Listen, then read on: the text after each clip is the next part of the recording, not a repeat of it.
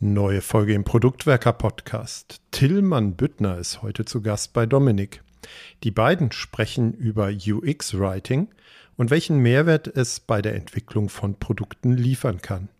Wir wünschen dir viele neue Impulse für deine tägliche Arbeit als Product Owner oder Produktmanagerin.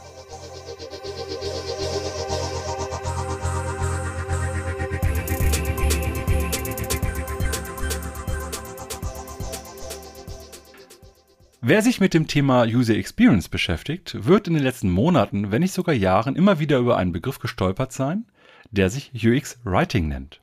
Und das ist das Spannende. Was können wir eigentlich in unserer Aufgabe als Product Owner, Produktmanager oder wie auch immer geartet mit dem Begriff UX Writing beziehungsweise mit dem Gedanken dahinter anfangen, um geilere Produkte zu bauen? Sagen wir es doch mal, wie es ist. Jetzt bin ich nicht der Experte für das Thema UX Writing. Ich habe mich also umgeschaut und habe jemanden gefunden, der mir der Rede und Antwort stehen kann. Tillmann, du bist heute mein Gast. Schön, dass du da bist. Dankeschön, ich freue mich. Ich mich auch. Ich bin nämlich schon sehr gespannt, was ich heute lerne. Ich muss gestehen, diese Folge ist ein bisschen Eigennutz, weil ich natürlich auch verstehen möchte, was mit UX Writing eigentlich genau gemeint ist. Bevor wir aber in das Thema voll einsteigen, Tillmann, magst du dich vielleicht denjenigen vorstellen, die dich noch nicht kennen?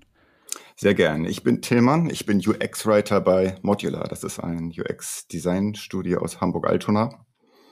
Vorher war ich teilweise selbstständig, aber sehr lange UX-Writer bei Xing. Ähm, und seit kurzem bin ich tatsächlich auch Mitglied im Arbeitskreis UX-Writing der German UPA.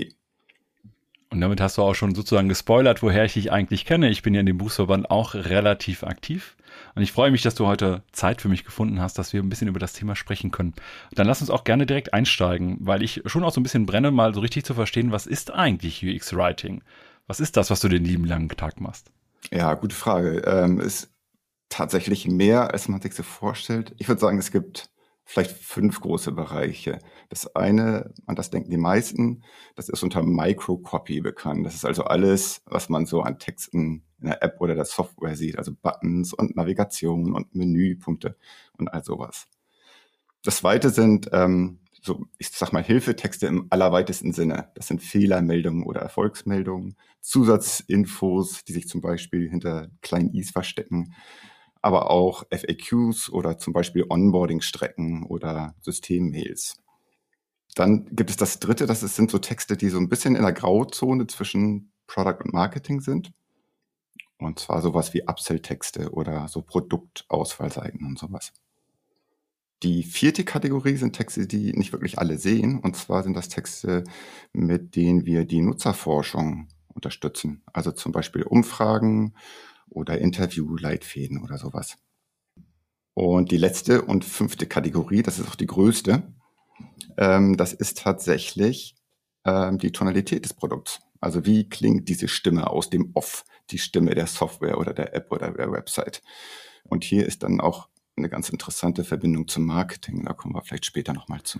Lass uns da auf jeden Fall gleich mal ein bisschen rumgehen. Jetzt hast du fünf Bereiche gesagt, das finde ich ganz spannend, weil ich hätte jetzt tatsächlich in erster Linie, wenn ich an das UX Writing denke, man kennt ja auch meine Arbeiten rund um das Thema UX Vision und so weiter, die Vorstellung, wie sollen Menschen eigentlich das Produkt hinterher auch beschreiben, welche Adjektive und so weiter. Ich hätte jetzt sehr stark an das Thema Texte in Anwendung gedacht, was du quasi sozusagen gerade auch als erstes, äh, als ersten Punkt reingebracht hast. Mhm. Wollen wir vielleicht da mal so ein bisschen erstmal einsteigen. Was ist so, wenn ich jetzt in das Thema UX Writing gehe, früher hieß das, glaube ich, auch einfach nur stumpf irgendwie Texter. Ich weiß, das ist immer zu vereinfacht und wir kommen aus einer Historie, wo wir jetzt auch viele Berufe quasi auch erst neu entwickeln und entkennen, weil wir merken, dass wir da Spezialitäten oder Spezialkenntnisse einfach brauchen.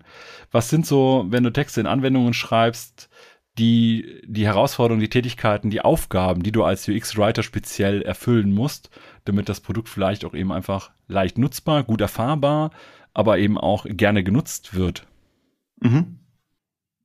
Also es geht so ein bisschen auch Richtung Stellenwert von UX-Writing an sich. Ne? Also was sollen jetzt, was soll da dieses zusätzliche Gewert noch?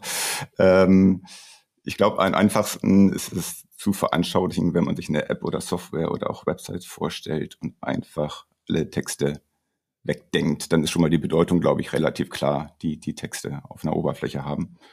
Für mich ist UX-Writing so ein bisschen so ein kommunikatives Bindeglied zwischen dem Produkt und den NutzerInnen weil wir mithilfe von Texten ja sowieso immer kommunizieren. Also das tun wir ja, wenn wir miteinander sprechen, das tun wir, wenn wir einander schreiben und das tun wir auch im Kontext von digitalen Produkten, von digitalen Produkten eigentlich immer. Und das ist für mich die größte Bedeutung von UX-Writing. Wenn ich es richtig verstehe, und korrigiere mich bitte gerne, wenn es falsch ist. Das heißt, äh, ich könnte es vielleicht zu stark, aber ich würde es gerne vereinfachen. Wie redet das Produkt mit mir? Ist das das, was du auch eben meintest mit der Tonalität? Oder ist Tonalität dann auch tatsächlich schon eher auf der akustischen Ebene im Sinne von Sprache? Ähm, ich meine jetzt nicht sowas wie ChatGPT, sondern vielleicht auch sowas wie Alexa oder andere Sprachassistenten. Nee, ich meine es tatsächlich im Sinne, wie du gesagt hast, wie redet diese App oder diese Software mit mir? Und auch hier haben wir diesen Brückenschlag zwischen Product und Marketing, weil es ja auch eine Markensprache gibt. Und ideal, also idealerweise ist das ja alles aus einem Guss. Das bedeutet, ähm, so wie ich die Marke in der Werbung zum Beispiel wahrnehme, sollte sich nicht dem widersprechen, wie ich dann eine App oder eine Software oder eine Website erlebe. Und darum geht es auch beim UX-Writing, diesen Brückenschlag äh, zu gewährleisten. Wenn ich jetzt gerade ein Produkt entwickeln würde und ich würde dich darum bitten, die Texte für meine Software, für meine App, für mein digitales, interaktives Produkt zu schreiben, was sind vielleicht so die ersten Fragen, die du mir stellst, um deine Arbeit besonders gut machen zu können? Mhm. Also grundsätzlich, äh, deswegen steht das UX vor UX-Writing, geht man dabei vor, wie immer bei UX. Also ganz zentral sind Nutzerzentriertheit und Empathie. Es geht über alles. Texte müssen nicht uns gefallen als Product Owner oder als UX-Writer oder als DesignerInnen, sondern den NutzerInnen. Die müssen von ihnen eben als hilfreich und positiv empfunden werden. Deswegen fragen wir uns als alles, allererstes, wer ist die Zielgruppe? Welche Sprache benutzt sie? Welche Jargons sind ihnen geläufig? Wie locker oder ernsthaft möchten sie grundsätzlich angesprochen werden? Lieber auf du oder lieber per sie? Ähm, und unabhängig davon, einfach verständlich, egal für welche Zielgruppe man textet. Deswegen ist es eben auch wichtig, dass man zum Beispiel bei qualitativen Tests von Prototypen und so weiter Text immer gleich mittestet, um zu gucken, wie kommt das an, gibt es da Verständnisschwierigkeiten, äh, wie wirkt das auf die Leute. Ja, das kann ich mir gut vorstellen. Ich kenne das in einigen Produktkonstellationen, dass der Text wird halt irgendwie, ich sag mal bewusst von denjenigen, die die Oberflächen, Konzepten und so weiter irgendwie einfach mitgemacht. Ich kenne auch genug Product Owner, die die Texte einfach selber formulieren. Es gibt einige Bereiche, wo man dann natürlich irgendwie, ich sag mal bewusst juristische Unterstützung einfordert, weil das irgendwie dann, ne, ist der Geschäftsabschluss online, der ist an der Stelle vielleicht relevant. Aber wie kann ich mir so normalerweise vielleicht die Zusammenarbeit, die du als UX-Writer mit zum Beispiel Product Owner, Produktmanager und so weiter hast, wie kann ich mir die im täglichen Doing vorstellen, also im täglichen Machen? Ich glaube, das ist vielleicht ein bisschen vergleichbar. Ähm, also wenn man jetzt ähm, im Product Development verschiedene Gewerke sowieso hat, also jemand, der fürs Interaction Design zuständig ist, jemand, der fürs Visual Design zuständig ist und jemand fürs UX Writing, dann arbeiten die idealerweise ähm, zusammen und ähm, schieben sich sozusagen, werfen sich die Bälle zu. Und das ergibt dann sozusagen ein harmonisches Ganzes und hat natürlich den Vorteil, dass es ein bisschen wie Pair-Programming oder Pair-Designing ist, ne? dass äh, Leute mit mehreren Perspektiven auf dasselbe Mockup, denselben Wireframe schauen und ähm, kleine Fehlerchen oder konzeptionelle Schwächen und solche Dinge auch gleich relativ früh schon ausmerzen können. Aber es gibt da ganz verschiedene Spielarten. Es gibt auch Teams, wo Product Owner oder Interaction Designer sich selber berufen fühlen, Texte zu schreiben und dann äh, UX-WriterInnen mehr so eine lektorierende Rolle haben, was auch total in Ordnung sein kann. Ne? Wichtig ist, glaube ich, dass jemand vom Fach sich das Ganze mal anschaut und am besten bevor es zu spät ist. Schlecht ist, wenn die Texte ganz zum Schluss irgendwie hinzugefügt werden dann ist es oft zu spät auch für irgendwelche Veränderungen, die vielleicht sinnvoll wären. Jetzt kenne ich auch aus meiner eigenen Historie die Problematik, dass man vielleicht auch mehrere Sprachen gleichzeitig entwickelt. Wie üblich ist das denn vielleicht so auch in deiner, in deiner Branche oder deiner Tätigkeit, dass du gleich zum Beispiel Deutsch und Englisch oder was auch immer äh, gleichzeitig denken musst? Und was sind so die Herausforderungen? Was könnte man machen, damit es dir leichter fällt, in deiner speziellen Verantwortung das Produkt besser zu erarbeiten? Ich glaube, es gibt so einige ähm, Grundprinzipien, die sowieso immer gut sind, die aber auch für mehrsprachige Plattformen ähm, sehr wichtig sind. Also zum Beispiel, dass man so ein Design relativ flexibel aufbaut. Das ist ja sowieso sinnvoll äh, mit den verschiedenen B Bildschirmgrößen. Aber natürlich äh, haben verschiedene Sprachen auch unterschiedliche Längen und du zerschießt dir dein Design, wenn das alles zu sehr nach Pixel äh, festgelegt ist.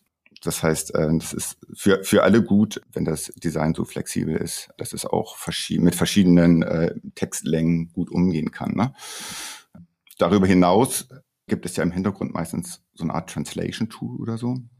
Und da muss man eben kurz gut gucken, welche Sprachen brauche ich und kann mein Translation-Tool sowas wie Pluralisierung und ähm, links nach rechts und rechts nach links und äh, die Feinheiten der verschiedenen Sprachen. Das kommt immer auf die Anforderungen an. Wenn man wirklich nur Deutsch und Englisch bedienen muss, dann muss man sich um solche Dinge auch keine Gedanken machen. Ich bin davon überzeugt, dass viele Leute eigentlich innerhalb der Produktentwicklung jemanden bräuchten, der oder die Expertise im Bereich UX-Writing hat. Jetzt weiß ich leider aus eigener Erfahrung, dass das nicht unbedingt immer der Fall ist. Gehen wir jetzt mal von dem Fall aus, den hatten wir eben ja auch schon ein bisschen angedeutet. Wenn ich als Product Owner, Produktmanager, Product Leader, wie auch immer, meine eigenen Texte schreiben muss. Also wie würde ich jetzt beim Schreiben guter Texte unter Bezug der User Experience im Sinne auch von, wir wollen gute Texte innerhalb der Applikation haben, aber auch gute Hilfetexte, vielleicht ein paar Upsell-Texte, auch die Tonalität bestimmen und so weiter. Wie würde ich da jetzt vorgehen?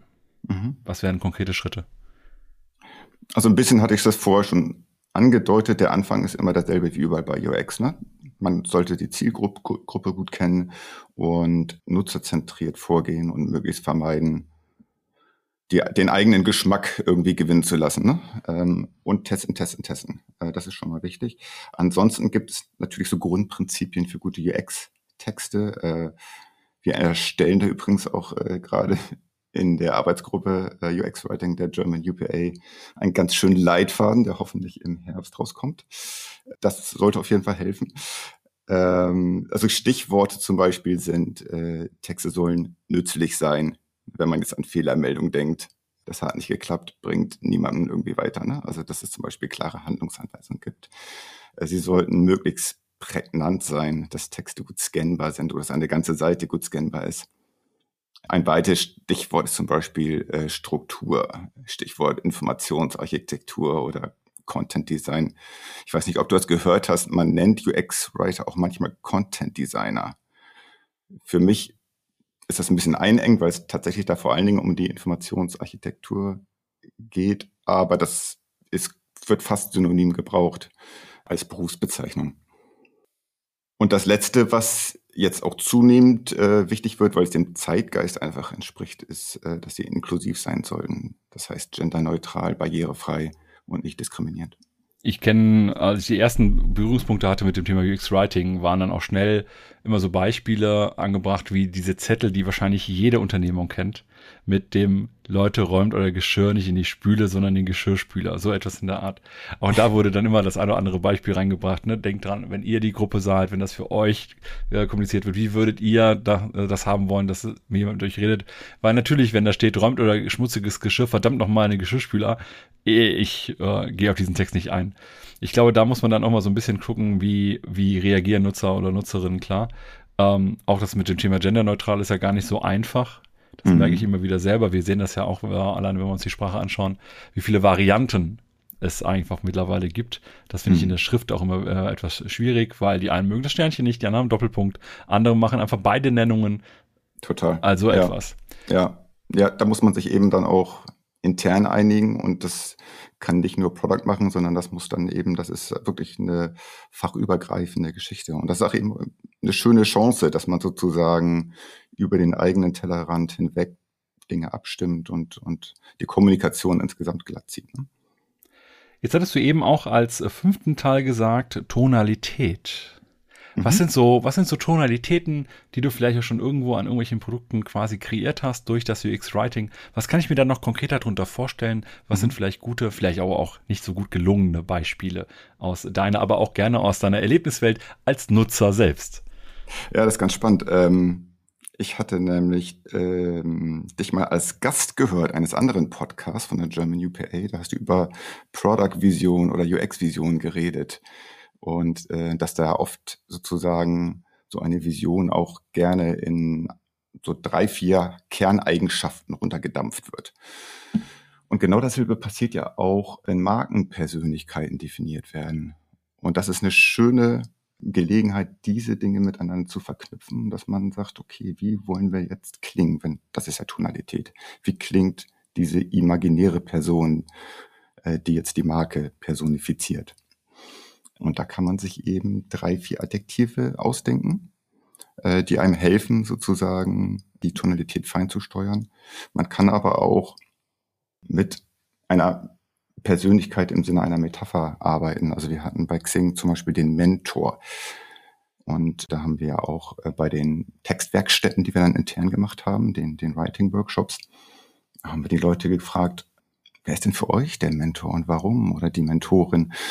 Und dann haben sie eben die eigene Schwester genannt oder eine berühmte Persönlichkeit oder äh, ganz unterschiedliche Leute, die sie in entscheidenden Situationen um Rat fragen würden. Und dadurch wurde das plötzlich viel griffiger und nicht mehr ganz so abstrakt. Ähm, und dann haben sie eben an die Person gedacht, wenn sie geschrieben haben. Bei Mentor kann ich mir jetzt gut vorstellen, dass das so ein Teil meiner gesamten Applikation ist, die mir dabei hilft, die Applikation besser zu nutzen. Mhm. Kann das dann dazu führen, dass ich innerhalb einer Applikation, einer, eines interaktiven Produktes auch mehrere Tonalitäten kombiniere? Weil so ein Mentor würde ich mir jetzt anders vorstellen, beispielsweise als meinen, äh, wie auch immer, anders gearteten Unterstützer in meiner ganz operativen Tätigkeit oder wie mein Werkzeug auch, das ich vielleicht gerade benutze.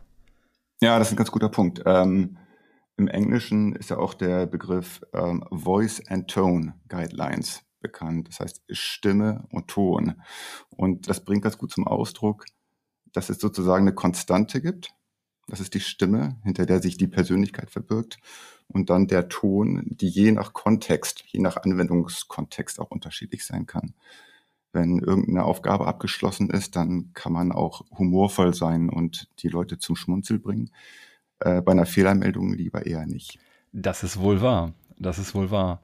Ich habe vor Ewigkeiten mal auch hier im Podcast über das Thema gesprochen, was könnte so nach dem großen Thema User Experience kommen.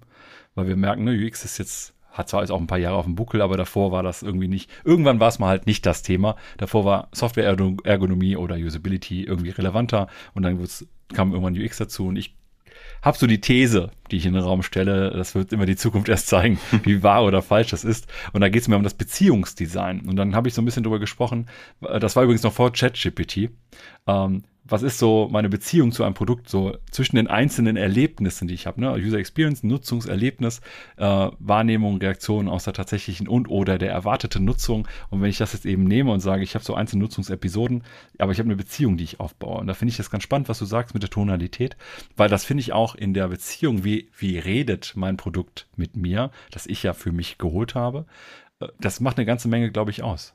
Ja, total.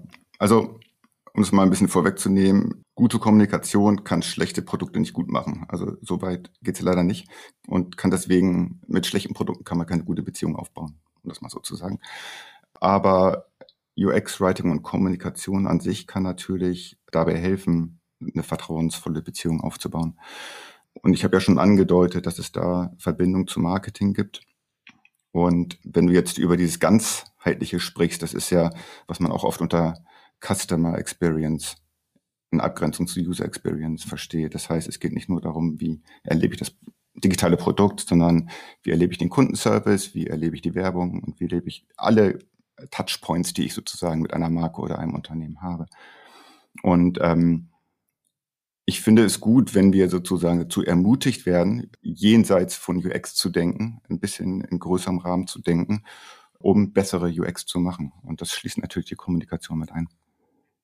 Ein eher schlechtes Beispiel, das ich äh, persönlich erlebt habe, was ich aber immer wieder als Negativbeispiel auch mit reinbringe, ist die Abmeldung von einem Newsletter. Genau genommen von Payback. Und dann bekomme ich eine E-Mail zurück mit, die Abmeldung war erfolgreich. Und da steht aber nicht irgendwie drin, die Abmeldung war groß erfolgreich, sondern oben steht dann erstmal in der E-Mail selber drin, schön war's. Aber wohl nur für mich, mit wem soll ich jetzt meine tollen Angebote teilen und so weiter.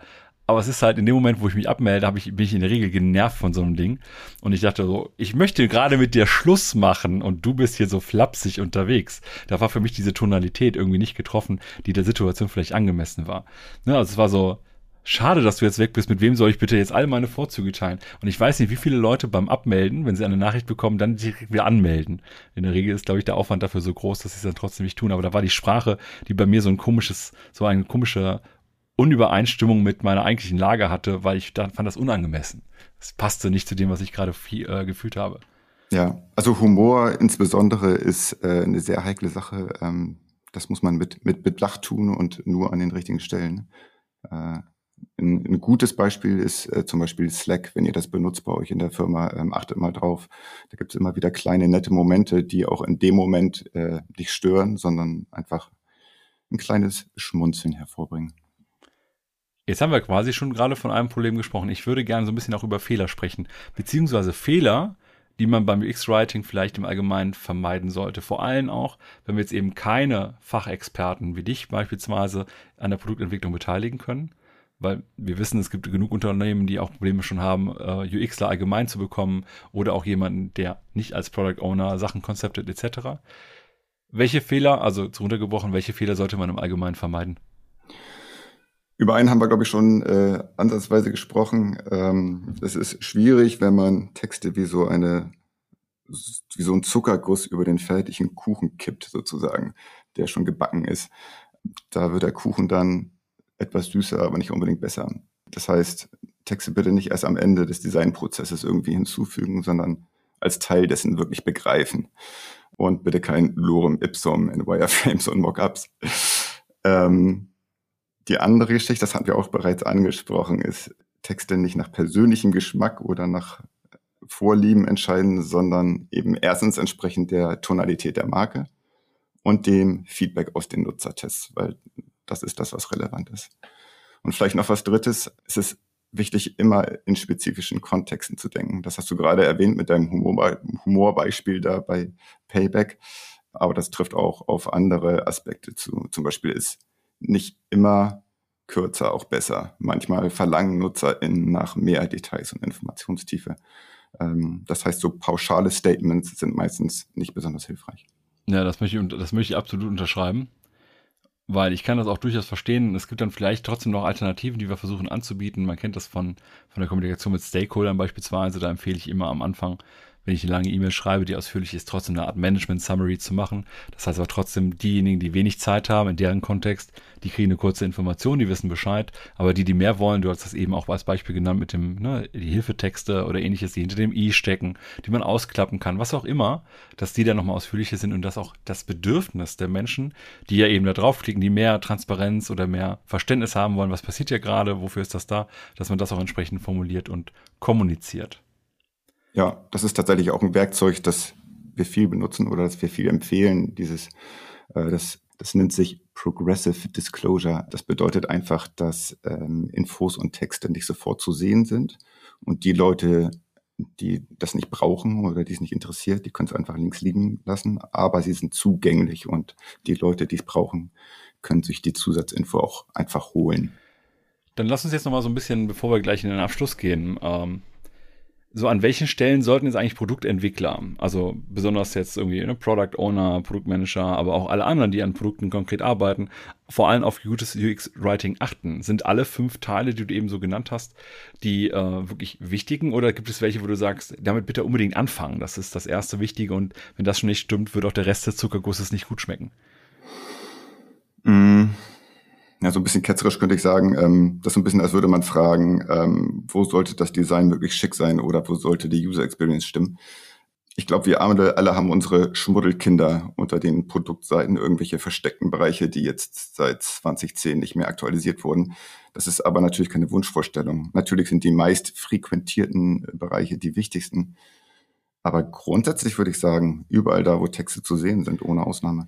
Dann lass uns jetzt tatsächlich mal so ein bisschen in Anbetracht der Zeit mal so Richtung Ende schielen. Und zwar geht es mir nochmal um Tipps. Du hast schon ein bisschen was gesagt, was man nicht machen darf, aber ich versuche gerade auch wirklich so diesen Einstieg so einfach wie möglich zu halten. Gibst du ein, zwei Tipps, wo du sagst, für uns als Product Owner, für euch als Product Owner oder wie auch immer, das sind so hier die ersten zwei, drei kleinen Handreichungen, die ich euch mitgeben kann. Vielleicht auch andere Quellen, vielleicht andere äh, Sachen, die ich mir anlesen kann, irgendwas, wo ich hingehen kann oder ähnliches. Du hast schon gesagt, von euch vom Arbeitskreis äh, UX Writing der German UPA, des Berufsverband für UX Professionals, da wird was kommen. Richtung mhm. dieses Jahr im Herbst.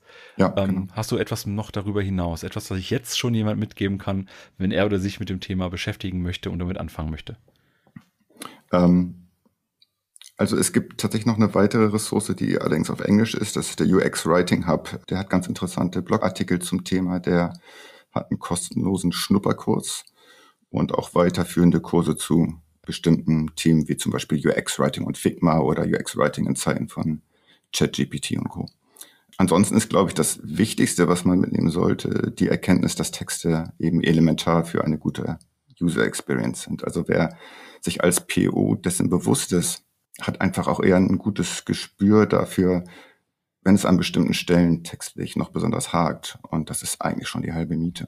Das finde ich einen guten Punkt, den ich auf jeden Fall auch immer wieder äh, gerne unterstützen möchte weil ich sage, wir bieten ja sozusagen als Produktgestalter über unser Produkt den Menschen irgendwelche Artefakte an, die sie in ihre Erlebnisse transformieren können. Das heißt, die Sprache, die wir eben vor allem über Text kommunizieren und selten über Audio, oder manchmal auch über Video, aber meistens über geschriebene Sprache, ist ja sozusagen ein Artefakt. Du hast das mit dieser Tonalität, finde ich, so schön getroffen. Ne? Also welchen Charakter wollen wir sozusagen erzeugen? Was bieten wir den Menschen an, damit sie das in ihre Erlebnisse transformieren können? Also als Teil ihres Erlebnisses überführen. Das gilt natürlich auch bei, das gilt für Icons genauso. Das ist die, auch die Formensprache, auch die Farben, aber auch die Funktionen und so weiter, klar.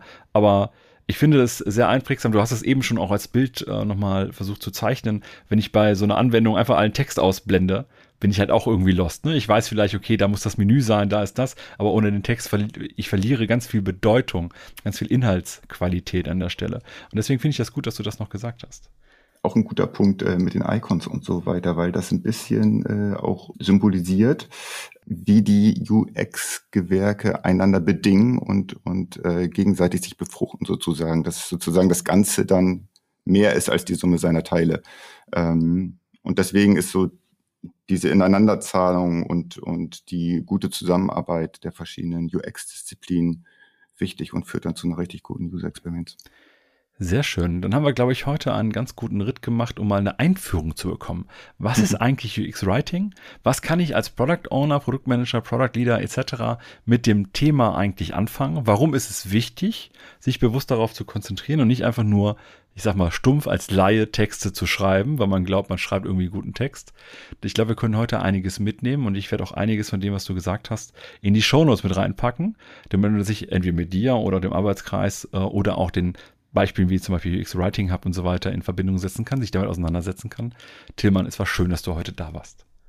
Es hat mich sehr gefreut. Vielen Dank. Und wenn ihr mal ein spannendes Thema habt und sagt, da möchten wir auch mal tiefer einsteigen und wir haben das hier im Podcast noch gar nicht behandelt, dann zögert nicht, schreibt uns an, worüber immer ihr wollt, aber beispielsweise auch an info@produktwerker.de. Und ansonsten weiterhin viele spannende Impulse und auf Wiederhören.